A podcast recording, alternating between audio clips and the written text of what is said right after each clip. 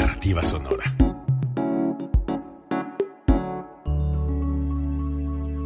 Código Libre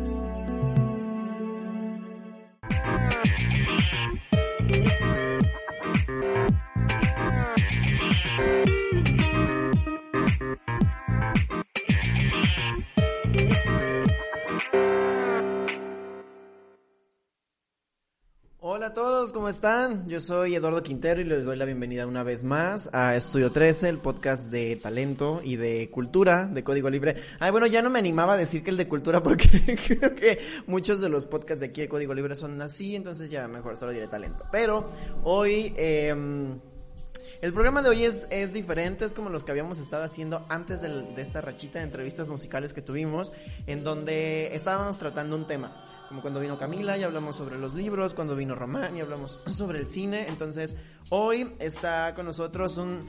Um, ay, ¿cómo? ¿Cuál es la palabra que me dijo? Podcaster.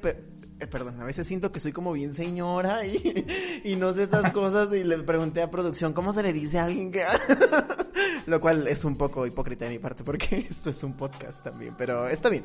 Ah, hoy está con nosotros Edgar Sandoval, él es podcaster y vamos a hablar de un de un tema que entre los dos nos, nos llamó mucho la atención. Vamos a estar hablando de personajes eh, LGBT eh, más.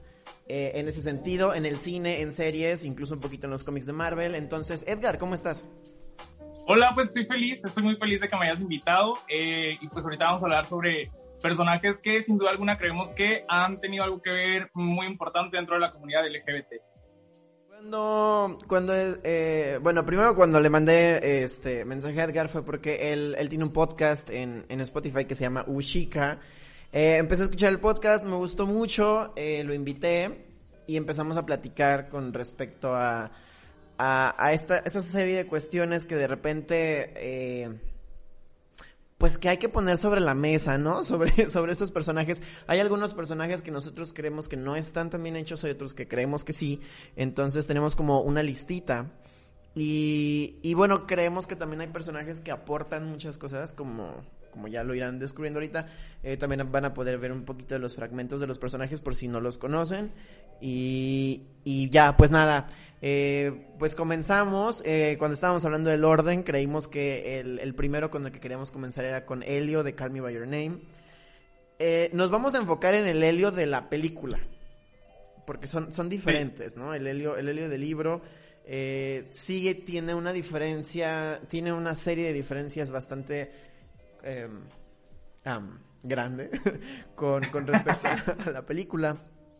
Eh, eh, Edgar, ¿quieres decirnos tú primero qué te parece Helio de Call Me By Your Name? Sí, sabes que a mí me gusta mucho el personaje, cómo se va descubriendo poco a poco. O sea, él vive como que un proceso al conocer a Oliver, ¿no? Entonces, su proceso es eh, en el que a lo mejor en la película no se ve tan reflejado lo que él siente y lo que él este, expresa eh, en su diario vivir, pero cuando llega, cuando llega Oliver, claro que su rumbo cambia totalmente. Entonces, me gusta mucho cómo poco a poco se va descubriendo y cómo se van enlazando estas historias, tanto la de Helio como la de, la de Oliver, para que eh, más adelante se pueda dar como que el romance, ¿no? Entonces, a mí, a mí en lo particular, me gusta mucho el, el personaje de Elliot que le dieron en la película. Creo que es un personaje sincero. Yo, yo le decía a Edgar que, por ejemplo, a, mí, a mí me parece que combina muy bien y con mucho equilibrio esta cuestión de la orientación sexual, pero también con el, proceso de descubrimiento y a la vez también en la adolescencia, porque no hay que perder eso de vista, ¿no? El, el Helio de la película, y se nota más en la película, pues es un adolescente, ¿no? O sea, está, está chavito. Sí, justo. Ajá, entonces hay, hay como ciertas... como cierto rencor eh, en, en, en, la gente, porque pues en realidad Helio era menor de edad, ¿no? Cuando, cuando él y Oliver tuvieron su, sus, sus que veres. Pero, pero bueno, o sea, no hay que olvidar que el, helio de la película está en, en un proceso de adolescencia en donde creo que combina muy bien. Cuando tú ves ese helio, sí ves a una persona que está explorando, sí ves a una persona que está curiosa por, por saber qué onda. Y, y, a la vez creo que, como les decía, es muy sincero y es muy transparente. Eh, ¿tú, ¿tú, crees que aporta algo más aparte de eso, Edgar? Ah, de aportar, aportar, realmente no. O sea, es un personaje que nada más te muestran su proceso, pero siento como que no, mucha gente no se identifica con él. O sea, no es, no es un personaje con el cual yo pueda decir, ay, me identifico totalmente con su, con su vida o con lo que está pasando, ¿no? Pero este, siento que no aporta tanto, pero sí es un personaje muy bonito dentro eh, de la película, ¿no? Algo visual. Lo, lo, supieron poner bien como lo visual que querían demostrar de un personaje eh, homosexual joven. Aparte creo que Timothy lo vendió muy bien. O sea, creo que Timothy vendió al personaje como, debería ser, creo que lo hizo muy bien. Eh, y por ejemplo, en el contraste, en los, no, en el contraste, sino ya hablando un poquito de Oliver, eh, pues no sé, o sea, me pareció como que está mal logrado el personaje, pero creo que es necesario. O sea, creo que el personaje de Oliver no me llena. No obstante, creo que lo que hicieron con él era necesario para que el personaje de Helio funcionara. Pues no sé si me explico. O sea, eh, en un estricto sentido creo que debería haber sido eh, igual. O sea, como que Helio hiciera mm. funcionar a Oliver, pero creo que no. O sea, a mí me parece que no. Sí me parece como que era no, es que iba a decir como que era transparente, pero no. O sea, más bien creo que es un personaje como que. Como, ay, no sé, como que yo creo que en lugar de hacer que la trama fluyera y que esta parte de la identidad de Helio como, como personaje gay eh, fluyera, creo que al contrario, ¿no? O sea, creo que como que más bien lo, lo detenía y lo, y lo llevaba como a no estar tan bien logrado. No sé tú qué opinas de él. Ah, fíjate que yo con Oliver sí tuve como que un conflicto, ¿no? Porque hasta donde yo sé, la verdad es que no he leído el libro. O sea, eso sí no lo he leído, pero hasta donde yo sé, Oliver eh, no es tanta la diferencia de edad que tiene con la de Elliot, ¿no? Entonces sí hubo como que un conflicto porque se, en la película totalmente se veía que eran eh, dos edades, la, la, de Oliver era muy avanzada, o sea, Oliver se veía muy grande. Entonces mucha gente como que no enfocó bien como que los pensamientos a través del personaje de Oliver pero eh, además de que se veía, eh, este personaje se veía mayor, también siento que era cero expresivo, ¿sabes? O sea, como que ah, tardó muchísimo para poder expresar lo que sentía y lo poquito que duró, eh, lo que expresó, o sea, fue así de cuestión de un minuto y se acabó, ¿sabes? O sea, fue de que se fueron de viaje, se conocieron, beso y tal, y ya, se acabó. Entonces, siento como que también ese es otro personaje que no aporta absolutamente nada mejor nada más que creo que sí puede aportar ahorita que lo estoy pensando por otro lado. Uh, como esta parte, ¿no? Cuando no hablas con claridad de tanto de tu sexualidad como de tus sentimientos, o sea, cuando, cuando de estas personas, ¿no? O sea, que, que están en un proceso difícil y van como por la vida, como como diciendo, no, no me gustan, y luego, bueno, sí, sí me gustan, siempre y cuando seas tú. Entonces, como que esa parte también es determinante en si estamos hablando de la sexualidad, porque, bueno, a fin de cuentas es, es un duelo que se vive en el momento en el que no quieres hablar con claridad, ¿no? Entonces, creo que Helio, no, Oliver representa eso.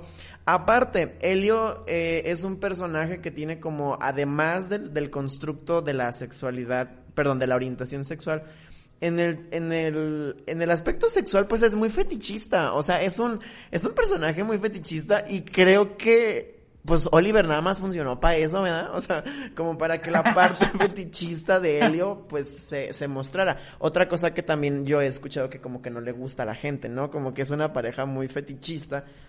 Y no sé, no sé si tú opines algo con respecto a eso. A mí me encantó. A a mí me encantó esa parte, o sea, si lo ponemos desde ese punto de vista, pues sí, qué bonito, ¿no? Qué bien logrado. ¿Por qué? Porque siento como que eh, dentro del cine ese tipo de, cosas no se muestran, entonces eh, está bien que como pues el cineasta, el director haya dado ese paso, ¿no? Incluso lo vimos con el melocotón, que incluso el director decía, es, era una escena que no sabíamos si íbamos a poner, era una escena que, que pensábamos que se iba a volver este, un conflicto en la sociedad, ¿no? Pero al final de cuentas, eh, pues se logró y la gente se volvió loca. Pues sí lo es, sí lo fue. sí lo fue y, sí, y, estuvo muy bien, se les agradece, o sea, todo bien. Pero este, eh, también como director, pues es, es, complicado, ¿no? El saber si va a dar ese paso. ¿Por qué? Porque estamos hablando de que es un fetiche y muchas veces pues no lo van a tomar, no todos lo toman bien, ¿sabes? Entonces, he ahí el conflicto. En, en la cuestión del, del actor, de, de Timothy, creo que esa escena está bien lograda, o sea, creo que está bien hecha. Eh, creo que a lo mejor el cometido que se tenía desde, desde, desde el guionista, o sea, creo que también está bien logrado, ¿no? Pero tienes mucha razón en ese aporte en donde dices, bueno, es que sabes que la gente a fin de cuentas no sabemos si está preparada para ver eso en, en la pantalla grande. Aparte creo que esta película tuvo algo, esta historia en general de, de y Oliver tuvo algo muy padre eh, fue transgresora, ¿no? O sea, llegó a muchos lados en donde no se esperaba que la película se fuera a proyectar. Por la temática, por esta cuestión del fetichismo, por la cuestión de la diferencia de edades. O sea, sí tenía muchas cosas muy transgresoras, pero que a fin de cuentas suceden, ¿no? O sea, creo que ese es un aporte que, yo, que yo le rescato a Helio y a Oliver, que, que pues hablaron y mostraron sobre todo cosas que difícilmente estamos acostumbrados a ver, no sé, a lo mejor por cuestiones éticas, por cuestiones de cultura, entre otras cosas. Y creo que le rescató a la, a la historia de ellos, ¿no? Como que llevó a la historia o su historia de amor a lugares donde no, donde no esperaban, a lugares también como páginas de Facebook, como la que se llama la misma escena de Helio llorando con canciones tristes de fondo. Uh. no me acordaba de eso. Es muy buena. Yo conocí esa página cuando vi una escena de Eli llorando con la gata bajo la lluvia de fondo. y. Oye, no, pero incluso esa escena estuvo también muy bien lograda, ¿sabes? O sea, esa escena.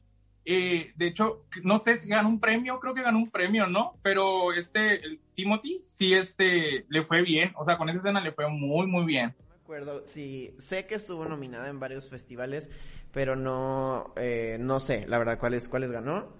Pero sí, sí estuvo muy bien lograda. Aparte de que creo que fue muy, sensible, creo que Timothy logró ser muy sensible y, y, como personaje, o sea, y como actor y como personaje creo que aportó muchas cosas. Eh, y hay otra cosa que, que, le quiero rescatar a Helio también, eh, antes, antes de terminar con ellos. Eh, Helio se acerca y habla con su papá. O sea, Helio va y le dice a su papá, ¿sabes qué? Este, pues no le dice abiertamente lo que estaba sucediendo, pero su papá ya sabía, ¿no? Y, los papás, ¿no? Ah, y su papá es así como de que, mira, mi hijo, ya sé que eres joto, entonces no pasa nada, yo así te quiero, yo así te amo, fíjate que me hubiera encantado ser igual de valiente que tú. Y, y, y Helio muestra como es química entre fuiste tú, fuiste tú el que en uno de tus en uno de tus podcasts, en uno de tus episodios dijo, "No, es que mi mamá no es mi amiga. Mi mamá toda la vida me dijo que no, que no es mi amiga." Y, creo que a, Helio muestra esta parte de, de la personalidad de las de, de, los seres humanos que creo que es muy importante en, para mucha gente, el que tus papás logren ser como tus amigos, ¿no? Creo que Helio lo logra en el momento en el que les dice que pues que está con, con, Oliver, ¿no? A su mamá, por ejemplo, cuando van y lo despiden y Elio chilla y chilla y chilla como mujer despavorida. Incluso yo siento como que los papás fueron intermediarios en toda esta situación, porque incluso ellos fueron los que motivaron a Elliot a, de, y a Oliver de irse de viaje juntos, ¿no?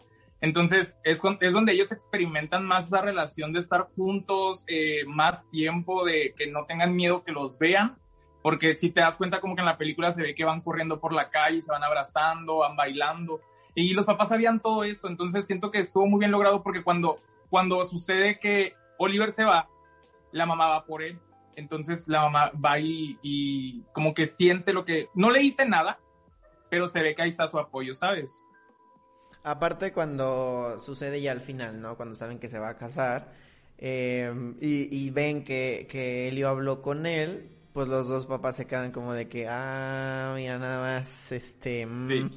Entonces, no sé, creo que, creo que el personaje de Helio hace muy bien esta conexión entre, entre el decir, bueno, sabes que eh, muchas veces no tienes que ser ajeno, ¿no? Como a la, a la confianza padre-hijo.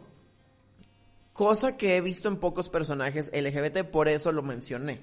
Eh, es, creo yo que hay muchos personajes LGBT eh, que hacen su vida por separado, pues. O sea, que te muestran una persona que está haciendo su vida por separado y que es... In, eh, a ver, se me fue la palabra que iba a usar. Bueno, pues como que no le importa, o sea, no le importa crear un vínculo con la familia. Y puede ser que sea cultural también, porque está, está situada en Italia. Entonces pudiera ser que sea cultural también, pero me gusta eso.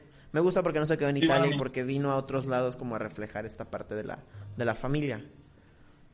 Sí, la verdad es que sí, o sea, es muy buena película. Es un poco lenta, pero eh, te deja con un buen sabor de boca. Sí, es lenta. Debo ser honesto, la primera vez que la vi mm, no la pude acabar. Vi como una hora. La segunda vez que la puse me quedé dormido. Fue hasta la tercera vez que la puse que la, y que la pude terminar y que me di cuenta que sí está bonita. Leí el libro, me gustan los personajes, por eso los quise incluir en, en, este, en este capítulo porque pues a mí sí me hicieron sentir muchas cosas, pues, y me hicieron sentir muy identificado, que creo que es algo que, que, que es difícil cuando vas a ser un personaje LGBT porque eh, hay mucha exigencia, pues, por parte de la comunidad. Entonces creo que ellos lo, lo hicieron bien. Estuvo bien logrado. 10 de 10. Bueno, 9 de 10. 9 de 10. La verdad. 9 de 10. Ay, ¿sabes qué? Si hubiéramos hablado sobre ponerles una calificación, no lo hicimos. ah. Sí, se nos fue, pero pues esto sí se queda con más o menos, ahí va. Pareja 9 de Poco 10. Eh, Helio 9 y Oliver 7. Sí, Después también estábamos eh, hablando que queríamos comentar sobre eh, Simon, de Love Simon, y Victor, de Love Victor, que es como un spin-off que sale de la misma, de la misma historia. Em, primero voy a hablar de Simon porque quiero que sea breve. Ah, no, no, yo no tengo mucho que decir pues, de Simon. Entonces, mm, yo creo que Love Simon presenta un personaje y una historia que eran necesarios. Sí, sí creo que eran necesarios. ¿Por qué? Porque es una película cliché de Hollywood gay. No había ninguna. O sea, no había ninguna pues. película así. O sea, tuvimos una racha de, de escritores que lanzaron sus novelas y las hicieron películas clichés, como Bajo la misma estrella, Ciudades de papel, este, Yo antes de ti.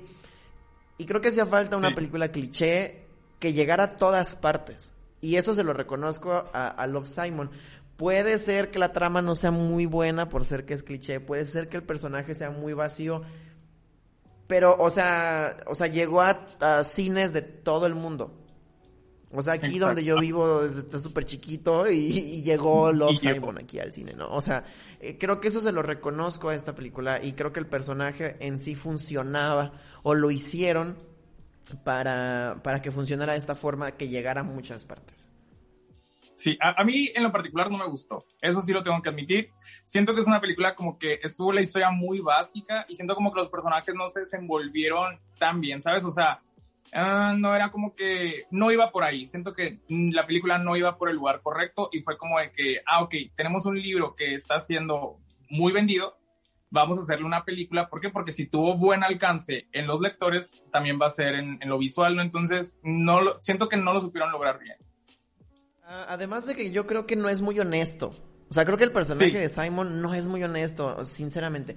Creo que no me, no me dio como todo eso que, que se pudo haber logrado en la... Porque, porque está en una historia como muy perfecta. O sea, el, el problema que tiene Simon tiene que ver con la salida del closet. Claro que es importante y es un proceso fundamental, ¿no? En, en, en toda persona eh, con orientación distinta a, a la heterosexualidad. Sin embargo, creo que sí vivía con mucho privilegio, pues, el Simon. O sea, sí vivía en, un, en, en un estado en el que nada estaba mal. En- o sea, me refiero a que todo estaba bien en su familia. Eh, él mismo dice, nos va bien económicamente, estaba en una buena escuela, tenía un buen grupo de amigos. O sea, todo estaba bien, pues. Entonces, como que no me parece muy honesto. No me parece como que haya tenido situaciones que de verdad llevaran al personaje a que explotara todo su potencial. Sí, sin duda a mí o sea, como, o sea, concuerdo contigo, siento que este eh, era muy privilegiado, ¿no? O sea, por así decirlo, el, el Simon era muy privilegiado. Y bueno, creo que aparte de todo no tuvo un arco de transformación muy grande porque su arco de transformación creo yo y lo ubico cuando por fin logra salir del closet y pues se ve igual que antes, ¿verdad? El Simon, o sea, su personalidad es exactamente la misma, este, ¿por qué? Porque pues así lo aceptaba la gente y todo, pues, pero creo que el personaje se quedó igual, o sea, que fue muy plano todo el tiempo. Sin el embargo, sí, lo, lo digo, fue un personaje que, que era necesario, pues fue un parteaguas. Creo que Love Simon fue un parteaguas para decir, para que muchos eh, escritores y directores dijeran, ay, no mames, Love Simon llegó ahí, o sea, claro que mi historia puede llegar ahí. Ah, y ahorita quiero, quiero mencionar eso, ahorita que, que, que hago esta comparación, o que hago esta suposición. Eh, Yo creo que hay, hay dos, dos libros que si Love Simon llegó hasta donde estaba, creo que estos dos libros pueden llegar. Uno se llama eh, Aristóteles y Dante descubren los secretos del universo y el otro se llama Al final mueren los dos. Digo nomás Ah, como no comentario, como comentario por si los quieren leer. El de Aristóteles, ay, fíjate que sí me gustaría verlo en el cine eh, o serie.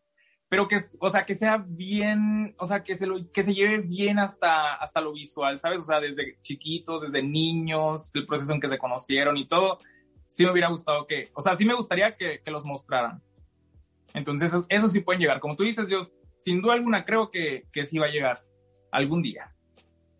Uh, ojalá que sí, y me gustaría como serie, fíjate, porque creo que, que tiene muchos escenarios y tiene muchas escenas este, que pudieran funcionar como, como serie, ¿no? Porque como película creo que se quedaría corto. Creo que le haría falta ciertas cosas. Le haría falta, y, sí. Y pues nada, digo, cuando estábamos planeando este, este programa, yo le decía a Edgar, sí, me gustaría hablar de personajes de libros, y te lo dije precisamente por, por lo, eh, por qué Aristóteles y Dantes, perdón, Aristóteles y Dantes, perdón, perdón, se me fue el pedo.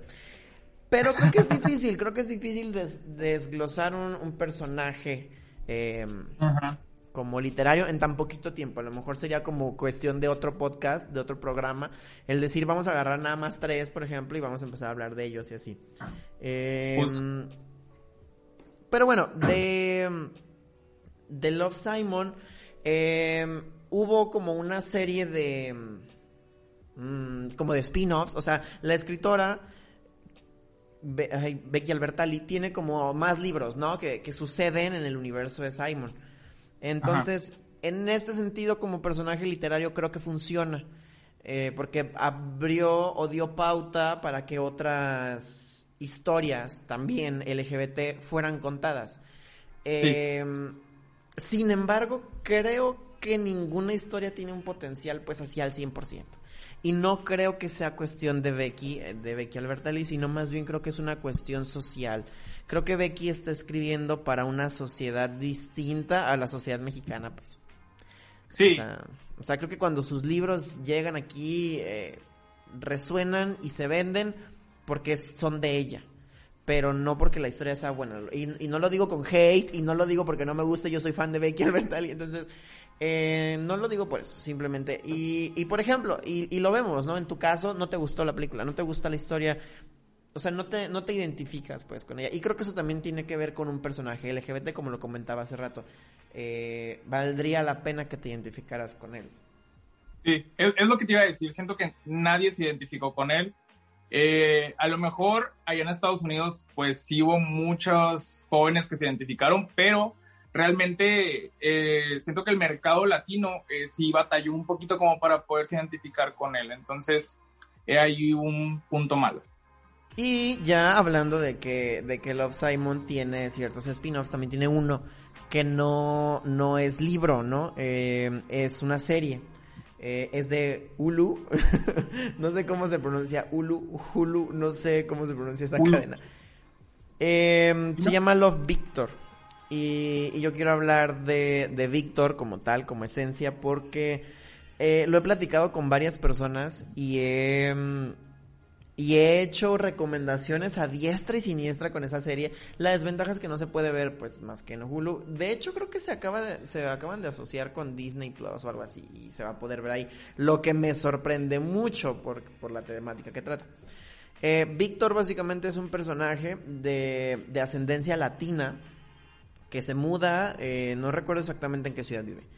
Eh, eh, obviamente está en Estados Unidos, ¿no? Y mm, se cambia, se muda, se, se cambia de escuela, la chingada, bla, bla, bla.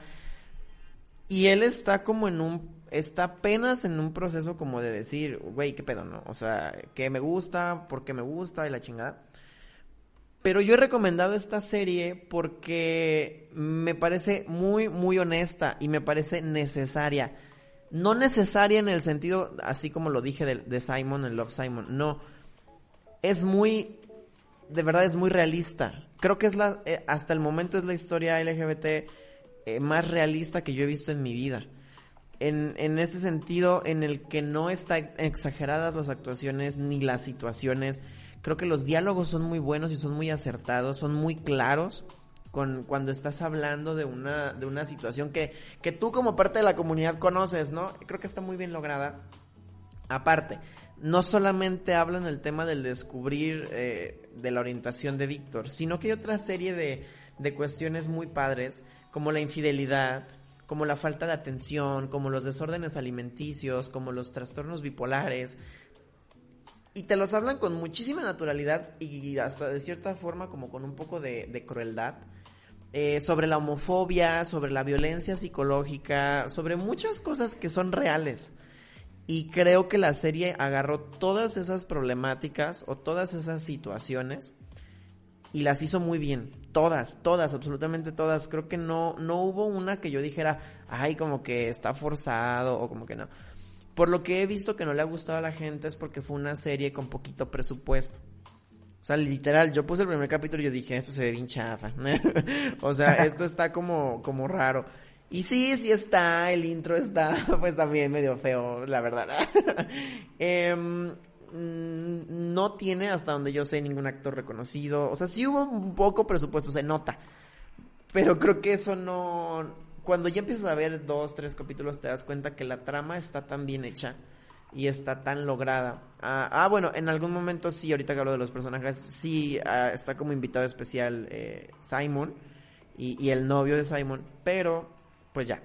Ah, bueno, y en ese episodio hay otras estrellas invitadas, pero a lo largo de la trama no, no hay más, ¿no? Me gusta porque aparte, aparte que creo que Víctor es 100% honesto, eh, creo que no es cliché, a diferencia de Simon. Eh, y aparte que no es cliché, creo que te muestran a una persona que es inestable, pero no por ser gay, o sea, es inestable porque así es él.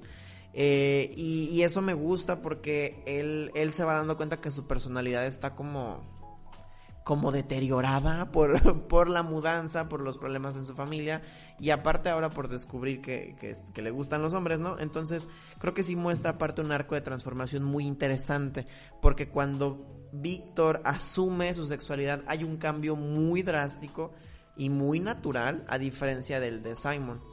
Eh, ah, creo que es un personaje muy bien logrado. Eh, hablé mucho, sí, perdón, pero es que Edgar me comentó que no vio la serie, entonces... Incluso te iba a decir, o sea, sí, justo que, que sí le diste mucho énfasis porque a mí me la recomendaste y yo sí dije, sí la voy a ver y me la voy a, me la voy a comer en dos días, o sea, literal yo dije, luego, luego la voy a acabar. Pero, este, por azares del destino, pues no pude y pues listo, o sea, pero sí, sí la quiero ver, o sea, sí me llama mucho la atención, sobre todo porque yo pensaba que era como que la misma historia. Eh, y ahorita que estás contando ya todo, pues claro que me doy cuenta que, que, es otra historia diferente y que vale la pena ver. Una historia muy buena. De hecho, ya se renovó para la segunda temporada porque le fue muy bien. Y te digo, se acaban de unir con Disney, lo que a mí se me hace como muy impresionante. Porque sí trata cosas muy muy densas, pues. O sea, yo no, yo no imagino un catálogo de Disney Plus, a menos que sea un catálogo exclusivo como para adultos. No, no lo imagino no porque esté mal. Yo no creo que los adolescentes al ver eso estén haciendo mal. Pero sí creo que aún hay muchos papás que tienen muchos prejuicios con respecto a que un día se enteran que su hijo estaba viendo, este, que hay este infidelidades, que hay este mucha apertura y mucha visibilidad a la homosexualidad, que hay otros temas como el desorden de personalidad, o sea, pues el papá se va a preocupar, iba a decir, porque está viendo mi o sea, yo le contraté Disney para que viera este Nemo o algo así, ¿no? Que igual y puede ser que me esté equivocando, ¿eh? Porque yo no tengo todos los detalles de esta de esta fusión que tiene con Disney. Va a ser diferente, o sea, ya se asociaron, pero este va a haber su sección eh, como para adolescentes, adultos y va a estar la parte infantil. Entonces no no va a haber como que esa se van a mezclar según hasta donde yo tengo entendido, no se van a mezclar nada los programas, las películas y las series, entonces va a estar separado, así que los papás van a estar tranquilos. Dices tú. Sí, digo yo, porque sí conozco muchos papás que todavía tienen... este, y creo que es natural, creo que es natural, creo que las generaciones de ahora, todavía hay muchos niños que están criados por generaciones muy conservadoras. O sea, no, no me parece raro, pues, que vaya a existir este tipo de, problemas, pero lo quise comentar porque en realidad yo no tenía ese detalle, solo sabía que, iba a haber una fusión. Eh, pero así, así como se la recomendé a Edgar, se la recomendó a mucha gente y, se la recomiendo también a ustedes para que la vean. Eh, pues la veremos. Mucho. Eh, bueno, ya, del, universo de Becky es todo lo que vamos a, decir, ellos dos. y ahora nos vamos a meter en un universo, un universo de contenido muy complejo y muy completo que es eh, la serie de Glee. Creo que Glee, si no me equivoco, tuvo cinco temporadas, ¿sí es cierto? Algo así. Vamos a dejarla que sí estuvo cinco temporadas. Ah, tuvo más. Eh, incluso hubo su programa, ya, ya sabes, ¿no? El programa que fue aparte para conseguir un nuevo cast. Este, pero eh, creo que sí estuvo entre las 5 o las 8. La verdad es que no recuerdo muy bien. Ah, ok, es que yo tampoco recuerdo. Ah, producción me dice que son 6. Este, entonces oficiales son 6, más aparte su, eh, los respectivos spin-offs, ¿no? Entonces, sí. ¿qué hizo Glee? Glee habló abiertamente de muchísimas cosas muy sensibles. Glee habla basándose en el arte y en la expresión artística de muchísimas cuestiones de la personalidad y las relaciones interpersonales muy importantes. Desde un principio tenemos la visibilidad a la, homosexualidad bastante notoria. Y, y, eso me gusta porque creo que fue de las primeras series que con tanto presupuesto le metió como esta visibilidad. Tenemos un personaje que entra desde el principio que se llama Kurt, que creo que Kurt, y no, y lo que estoy a punto de decir no lo estoy diciendo en un afán em, eh, grosero, no, déjenme terminar.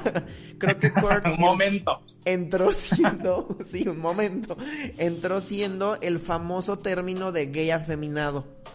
Entonces, creo que allí se busca evitar una reproducción de este tabú. O sea, creo que a Kurt le dieron esta personalidad que ha sido atacada y ha sido un tabú durante tanto tiempo. Y, eso me gusta, porque creo que en su arco de transformación como, como personaje, eh, que, a la, que, a la, vez tiene un, un, ¿cómo se dice? Como un crecimiento aspiracional muy natural, ¿no? O sea, él quiere ser grande, él quiere ser famoso, es muy talentoso, entonces creo que en este sentido su arco de transformación es, está muy padre, creo que le permitió incluirse o permitió ser un, un, personaje muy poderoso, no por el hecho de ser gay, sino por ser tan talentoso, por su psicología tan compleja, por ser una persona tan inteligente, y aparte de todo le sumas, ¿no? Que era una persona que tenía rasgos muy femeninos que son comúnmente atacados. Pues. Entonces creo que eso me gusta de Kurt, no sé, quiero que tú me des tu opinión como bien fans que eres. como fan de Kurt, como fan de Glee. No te creas, la verdad es que a mí sí me gusta mucho su personaje porque siento que es el que tiene más valor. Siento que es de todos los personajes y el que tiene más valor y más autoestima, porque a pesar de que, si te diste cuenta, en toda la trama de la película siempre era de que les tiraban algo en la cara, los trataban mal, siempre había humillación por pertenecer al coro, ¿no? De la, de la secundaria.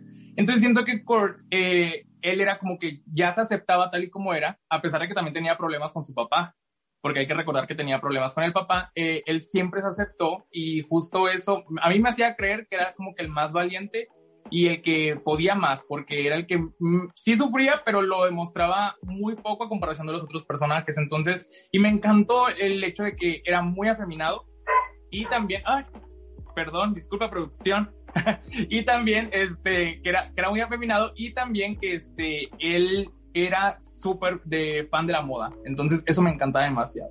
Creo que tienes mucha razón cuando dices que tenía un, como un autoestima muy alto y, y, se valoraba mucho, ¿no? O sea, hay personajes que a lo largo de Glee se, se sobajan, se humillan y se, se arrastran por amor, por, eh, por soledad. Y creo que Kurt pocas veces se derrumba, ¿no? Y creo que lo hace eso ser un personaje literalmente muy, muy fuerte. Eh, pasa el tiempo en, en Glee y entonces Kurt se enamora de un chavo que se llama Blaine. Blaine. Blaine um, representa como toda esta parte del gay no afeminado, ¿no? O sea, Kurt era, era todo lo contrario a Blaine y sin embargo creo que es un personaje también muy bien logrado. Creo que Blaine habla del romanticismo gay y lo muestra y lo, lo interpreta y lo ejecuta muy bien. Em, como dato curioso, el, actor es heterosexual y creo que lo, hace muy bien. A mí, a mí sí me gusta, el personaje de Blaine sí me gusta. Tiene mucha, mucha visibilidad eh, con, con respecto al respeto. O sea, Kurt, perdón, Blaine es una persona muy educada y es una persona muy de valores, muy íntegro, muy este, muy de la alta, incluso si lo queremos ver así, muy refinado, y, y te hace como voltear a ver toda la vida con mucho respeto. Blaine es muy respetuoso, entonces creo que cuando tú ves que una persona que está inmersa en un círculo que es vulnerable a los ataques y, ves a esta figura siempre tan íntegra y siempre tan educada y siempre tan al margen, creo que también tiene mucho peso. Creo que eso también está bien logrado porque cambia, eh, combina, perdón, como muchos, muchos valores. Eh, sin embargo, creo que tiene una personalidad estable. Creo que no tiene un arco de transformación. Creo que a diferencia de Kurt, que, evoluciona muchísimo, Blaine no. Creo que Blaine es siempre el mismo Blaine. Eh, algo que, algo que hay que rescatar aquí es que, por ejemplo, siento que Blade, por el simple hecho de que era un, un hombre gay que este, no era afeminado, fue muy bien aceptado, ¿sabes? Entonces, eh, jamás le hicieron el feo. Siempre, en cuanto llegó, que se cambió de escuela, lo trataron muy bien. ¿Pero por qué? Porque era el gay que que toda la sociedad cree, ¿no? Que está bien, que es el gay, que no es afeminado. Entonces, ya claro que cuando vemos a Kurt, a su diferencia, pues lo tratan mal, o sea, ahí sí existe como el que te tratan mal y el que te tratan bien. Entonces siento que hay que rescatar eso que de por parte de Blaine, que por ser como, como era, que también era un poco más reservado, pues llegó y fue muy bien tratado. Pero pues... Parte era muy serio a diferencia de Kurt. Kurt era estrafalario y Kurt era eh, llamaba la atención por naturaleza. Y Blaine no, Blaine era como un poco más reservado. Con ellos dos, yo tengo un recuerdo que me encanta de esa serie. Es de la tercera temporada y, y es cuando en algún momento detienen su relación, tienen una ruptura.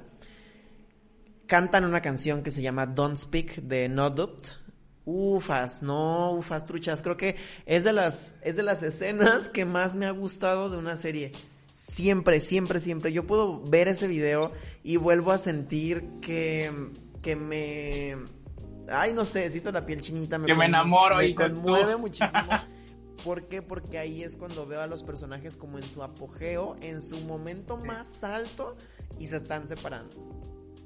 Ya. Sí, la verdad es que fue, una, fue una ruptura muy triste, pero ya después, spoiler alert, después vuelve pero sí este, fue una ruptura que, que sí le dolió a muchos, aparte que también era una relación, fíjate que, que como era para un público joven, la serie era para un público joven, siento que muchos de nosotros nos sentimos identificados y aparte de sentirse identificados, soñábamos con tener una relación así, ¿no? O sea, soñábamos con ver esa parejita de Kurt and Blaine y decir, ah, pues yo quiero, yo quiero también lo que ellos tienen. Entonces, eh, a mí sí me gustó. A ellos sí les doy un 10 de 10 para que veas mamá, yo quiero ser como, como Kurt pero creo que sí fue muy aspiracional su, su relación. Eh, honestamente, creo que sí dio mucho contenido para esto.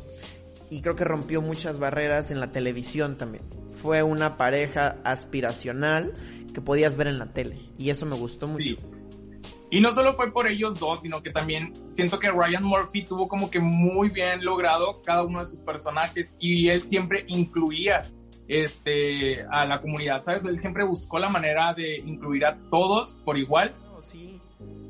Entonces sí, a mí, a mí me encantó. En especial este director siempre me ha gustado mucho en todos sus este, trabajos, ¿sabes? Porque él sí como que se enfoca más en, el, en lo que es la comunidad. Entonces siempre saca nuevas series, nuevas películas que tengan algo enlazado a la comunidad. Además, lo, creo que el reparto que siempre elige Ryan creo que es muy acertado. Muy eh, Creo que el reparto para Curtis Blaine fue muy acertado, me gustó mucho, pero en Glee también hay más personajes, hay otros dos personajes que queremos mencionar, eh, como Santana, por ejemplo. Santana es, es, una, es una chica que es una persona, es muy fuerte, es un personaje muy fuerte, es, es intimidante, es talentosa Mm, no. Pues, es antagonista. Bastante. Ah, ¿Perdón? Es la antagonista, es mala. Al principio nos la muestran, nos la presentan como la chica mala, ¿no?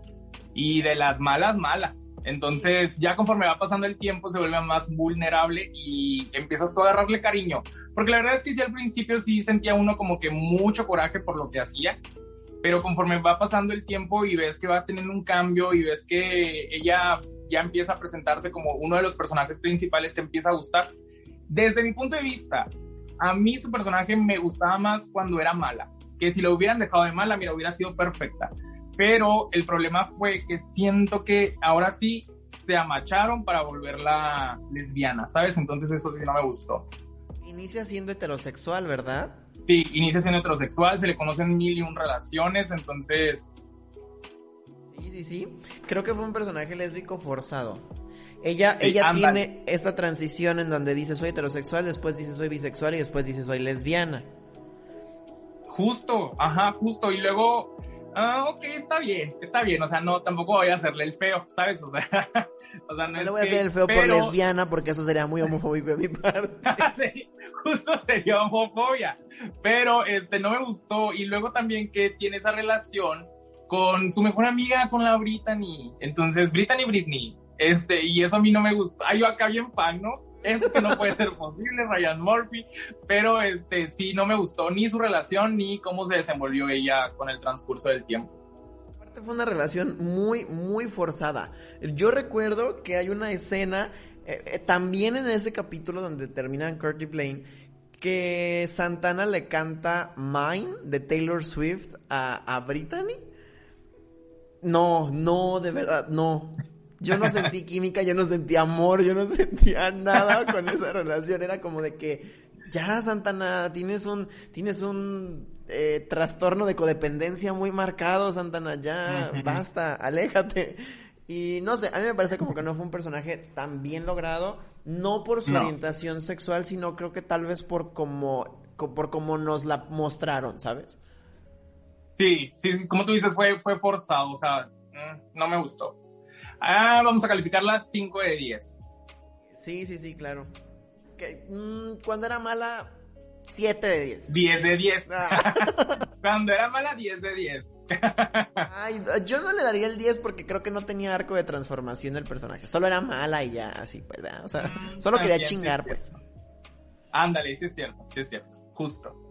pero bueno, conforme sigue avanzando el universo Glee, se suman personajes. Hubo un spin-off que se llamó The Glee Project, en donde, en donde personas audicionaron para pertenecer a este reality, en el que los, fueron dos, ¿verdad? Los dos ganadores podían ser parte de la serie de Glee, se convirtieron en personajes regulares, creo que a partir de la cuarta temporada, si no me equivoco.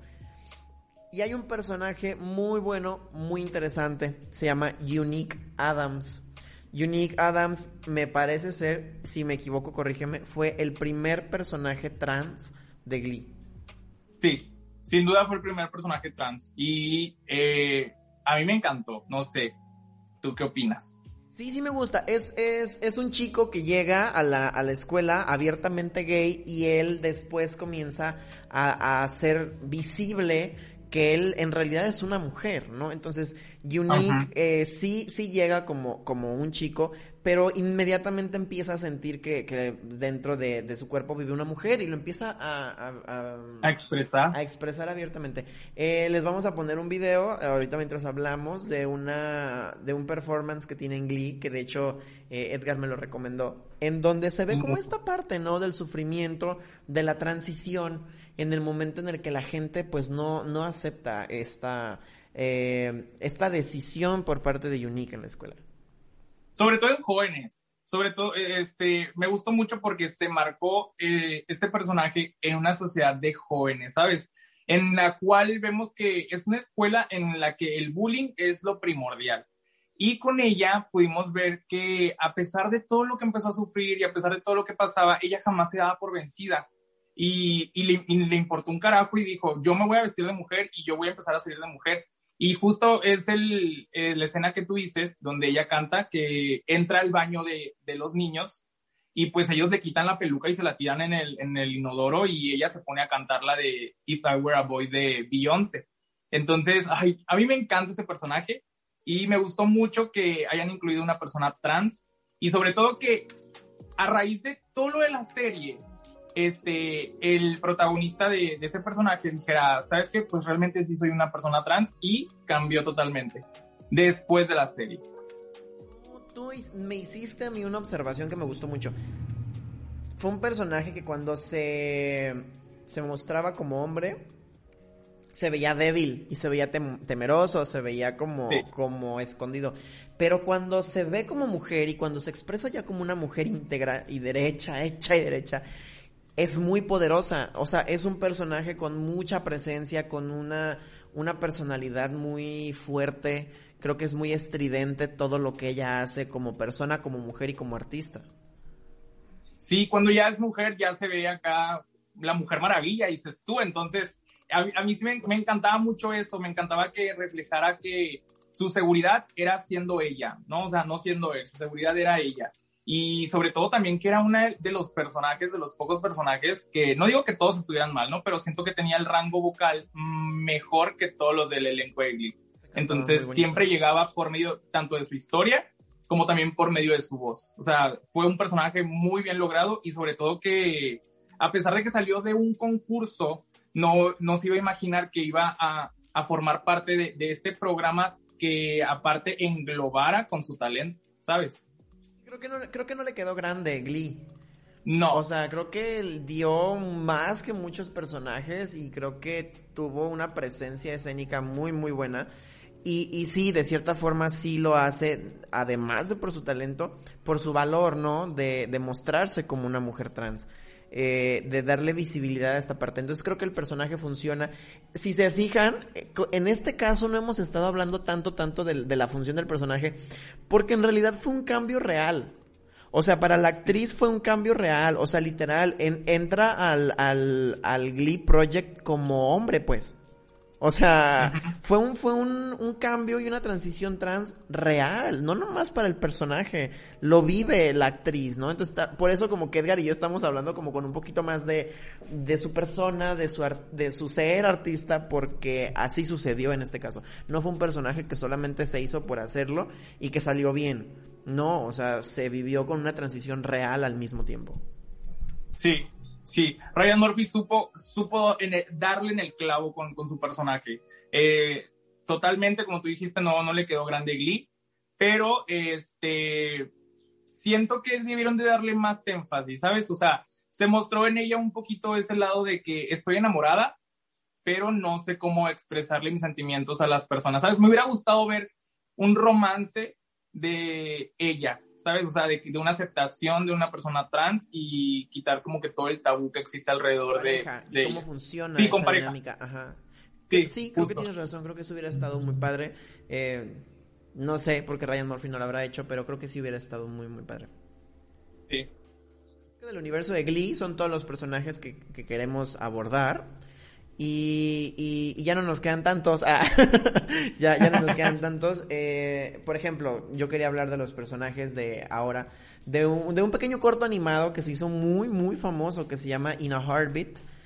Es, es, este, es este corto famoso que estoy seguro que vio muchísima gente porque tuvo como una, una aceptación dramática por el público. O sea, llegó a muchísimas partes en todas las plataformas, en, en todas las redes sociales. De esos dos niños que están en la escuela, están en, con un uniforme azul y uno de ellos empieza a sentirse enamorado por el otro y hay una, una, un jugueteo con el corazón del niño que se vuelve así, ¿no? Eh, de hecho, están viendo el tráiler, o ya lo vieron, no estoy seguro, pero... eh, mm, a mí me gustó mucho estos personajes porque... Sí, sí, es un corto muy chiquito, creo que dura cuatro minutos si no me equivoco, pero... Eh, que creo que logra muy bien el decir, el hablar del primer encuentro o de la primera vez que te gusta alguien del mismo sexo. Yo siempre he creído que ese momento es determinante y que ese momento hay que hablarlo y hay que escribirlo y hay que hacerle canciones y hay que bailarlo y hay que hacer obras de teatro sobre esos momentos porque son muy poderosos. No sé si tú viste el corto, Edgar. Sí, sí lo vi. A mí sí me gustó mucho y, también entro junto contigo en ese sentido de que el amor a primera vista, ¿sabes? Tu primer amor estando ahora sí que desde morrillo. Entonces a mí, a mí sí me gusta eso. Me gustó porque...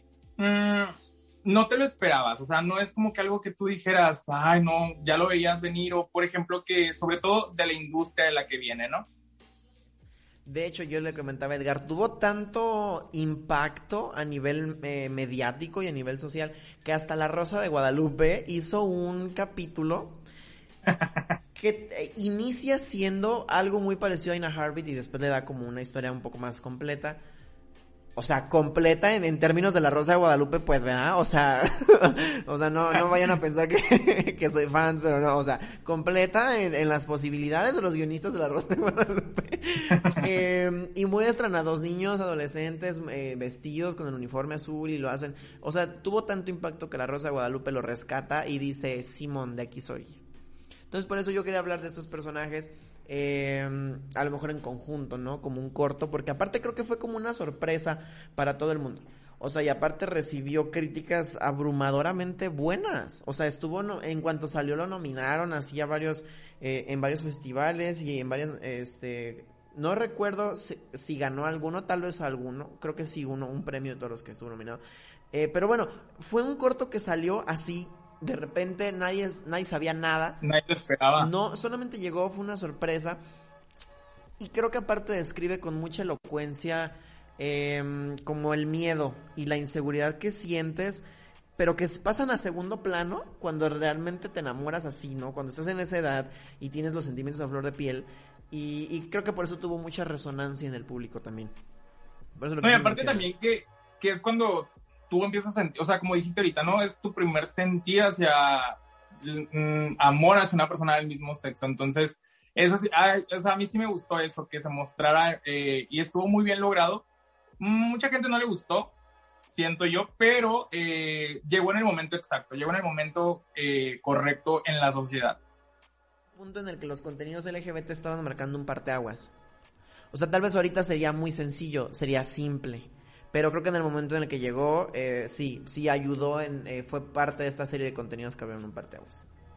Sí, y bueno, ya Dana Harvey creo que esto es lo que tenía que decir, solo lo quería comentar para... si no lo han visto, véanlo, está muy bonito. Sí, si no lo han visto, véanlo, nada más dura cuatro minutos, está lindo, está en YouTube. Tiene su propio canal y todo, este, igual creo que hay más contenido con respecto a la producción, por si quieren verlo también está padre. Em, Edgar y yo estábamos hablando de, de meter personajes de Marvel y, y él se emocionó mucho. Y yo también, Marvel, a Marvel le tengo mucho cariño desde que era niño. Y, y hay, hay un personaje en especial que eran, eran dos, pero no, hay, hay un personaje que es el personaje de Wiccan que tiene como, como cosas que hay que rescatar, ¿no? Em, sin embargo, eh, creo que voy a mencionar al otro, al otro personaje antes para que vean por qué creemos que Wiccan sí tiene algo que aportar, ¿no? Eh, yo elegí a Iceman porque, de X-Men eh, que, que, es gay, pero no es abiertamente gay, pues, ¿no? O sea, en, en su historia, en, en, los cómics resulta y resalta que, que una versión de, de otro tiempo de él mismo llega y le dice que es gay. Iceman entra como en una crisis existencial y se niega rotundamente a, aceptar que es gay. Incluso deja de, salir con los X-Men a las misiones. Sí da eh, sus clases en el instituto de, Javier, pero pues ya, hasta ahí, ¿no? le ocurren una serie de sucesos em, que lo obligan o lo llevan o lo motivan a mantenerse escondido. Y era lo que hablábamos eh, Edgar y yo, y él me, y él me hacía esa observación muy buena. Es que yo creo que no aporta mucho porque todo el tiempo estuvo escondido. Y sí es cierto, o sea, es un personaje que causa sorpresa cuando tú le dices a alguien que es gay. Pues porque nadie lo sabe, ¿no? O sea, porque jamás en los contenidos eh, audiovisuales grandísimos que ha hecho X-Men, jamás se le ha dado visibilidad a esta parte. No, y también no se le ha dado visibilidad tanto al personaje, ¿sabes? Porque siempre lo hemos visto muy... Mm, aparece de vez en cuando, sale, si no es aquí, es allá, y sobre todo porque en el cine lo vimos teniendo un romance con Rob, ¿no? O sea, que era un romance heterosexual. Y también siento que en los cómics no, como que no lo mostraron del todo bien, a pesar, bueno, sí fue como que todo el mundo sacó de onda porque sí fue uno de los primeros X-Men. Claro que ya de repente llega otra persona de un multiverso a decir que, oye, pues, ¿qué crees? pues me presento, ¿no? Acá, ahora me presento. Entonces, este, sí causó conflicto porque la gente no lo esperaba, ¿no? O sea, hay, personas que todavía están arraigadas a lo que era antes, este, en los cómics un personaje. Y, aparte de todo, creo que em, pues no, pues no, o sea, la manera en la que el personaje lo lleva creo que pues se le salió de las manos y pues no, no aporta mucho. Este, sin embargo, con el personaje de Wiccan, que es el, es el hijo, uno de los hijos de, de la bruja escarlata, eh, él sí, él sí aporta, ¿no? Y, y, te lo voy a dejar a ti, Edgar. Ahorita yo, ahorita yo doy mi, mi punto de vista. Wiccan me encanta por el hecho de que, como yo le decía a Eduardo, ¿no? O sea, eh, Wiccan surge a raíz en los jóvenes Avengers. Conocemos este nuevo grupo de eh, superhéroes que son chavitos y que van a defender al mundo. Pero ¿por qué sale, o sea, sale Wiccan y él se enamora de, ¿cómo se llamaba? Hulky, se enamora de Hulky. Entonces, este, que aquí entra otra cosa que también estaba yo pensando ahorita y dije, pero bueno, sale Wiccan, es homosexual, se enamora de Hulky, pero si te das cuenta, Hulky no es un humano, o sea, no es un humano, es, es un ser extraterrestre, es de otro planeta. Entonces te da a entender también que para el amor no existe razas, ¿sabes? Entonces, hasta ahí estamos bien con Wiccan. Y también por parte, este, se presenta este personaje de la comunidad eh, LGBT y más.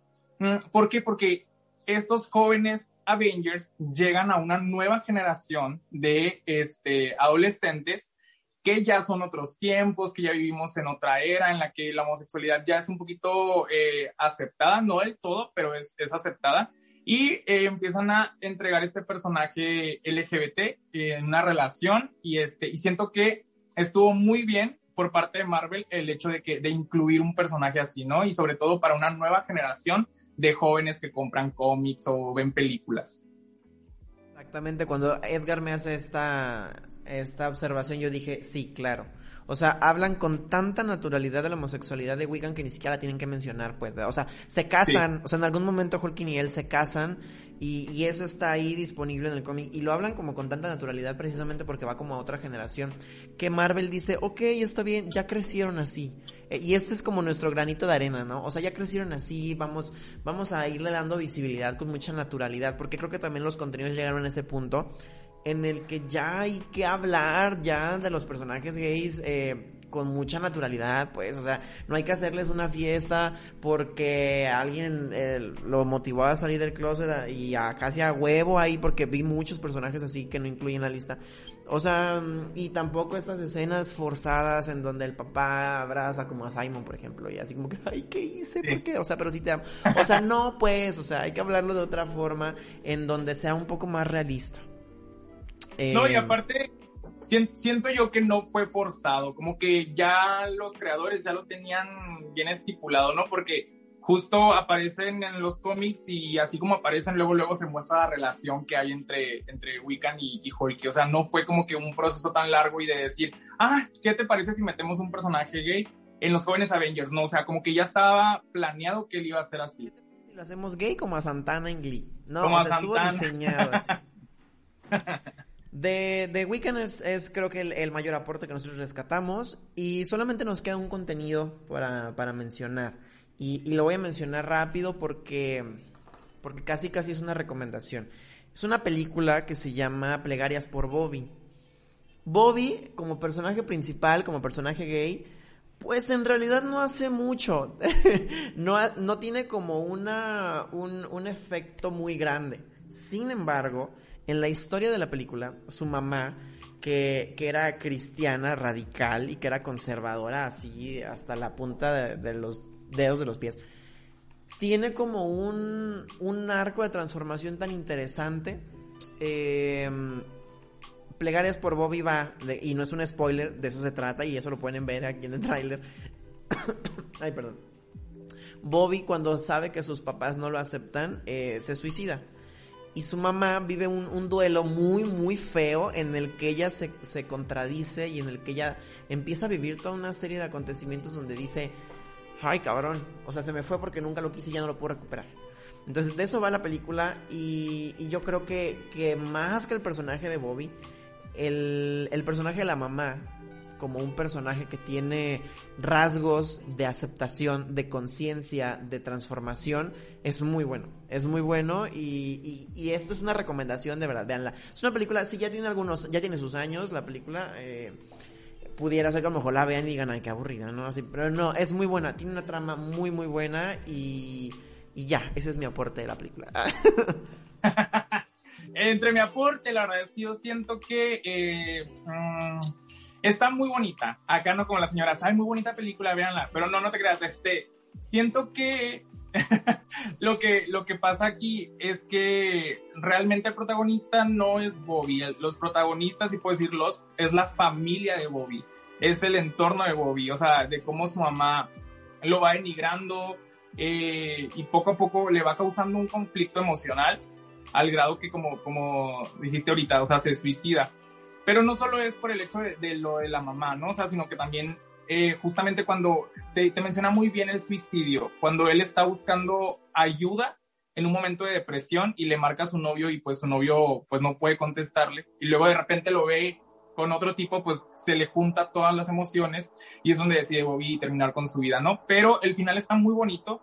Siento que al final vemos a una mamá eh, que era cristiana radical, eh, ahora defensora de los derechos de los homosexuales y en las marchas LGBT. Entonces, este, está muy padre eh, y me gusta, a mí en lo particular, me gustaría como que se diera a conocer más esta película porque no tiene como que ese énfasis, ¿sabes?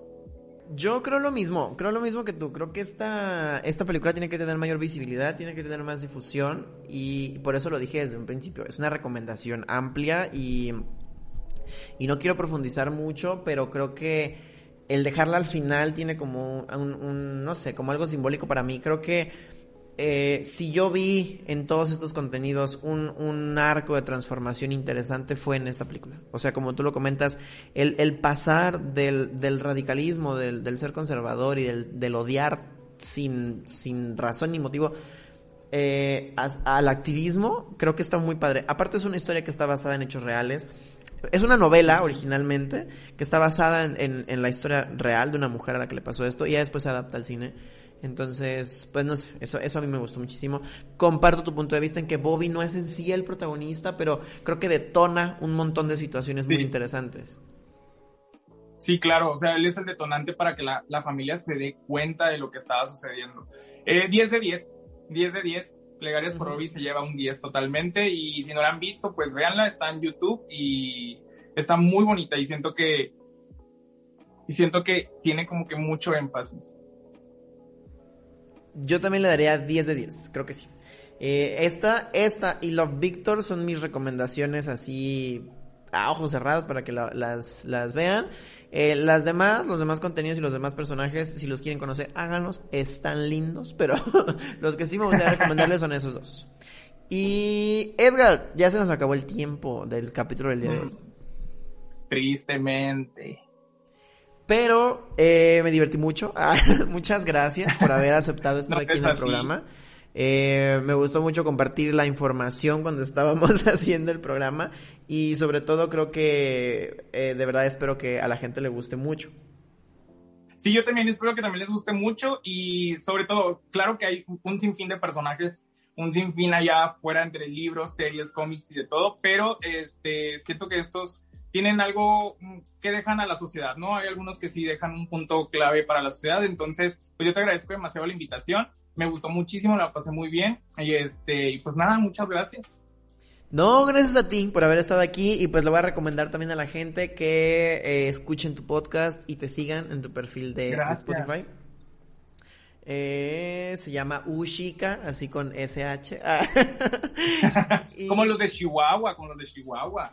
Así, así lo tienen que escribir, no solo pronunciar, así lo tienen que escribir. Uh, chica, así. eh, Edgar tiene una serie de temas muy interesantes en sus podcasts y, y pues yo creo que les van a gustar mucho. Y pues nada, muchas gracias por haber estado aquí en el programa con nosotros. Yo también me divertí mucho, me la pasé muy a gusto. Y pues nada, les recuerdo a todas las personas que pueden ver este programa y escucharlo aquí en Facebook, pero también en Spotify, en Apple, en Prime, en Deezer y en nuestro código, en nuestro código, en nuestro sitio oficial de códigolibreradio.com. Eh, em, compártanla si les gustó, por favor, escúchenlo, sigan a Edgar. Eh, también lo pueden seguir en Instagram si quieren, el, el arroba estuvo, estuvo, ahí todo el tiempo en, el en, la, en la plantilla. Y Edgar, pues muchas gracias por haber estado aquí, nos divertimos mucho. y yo soy Eduardo Quintero, esto fue Estudio 13, hasta la próxima. Bye bye.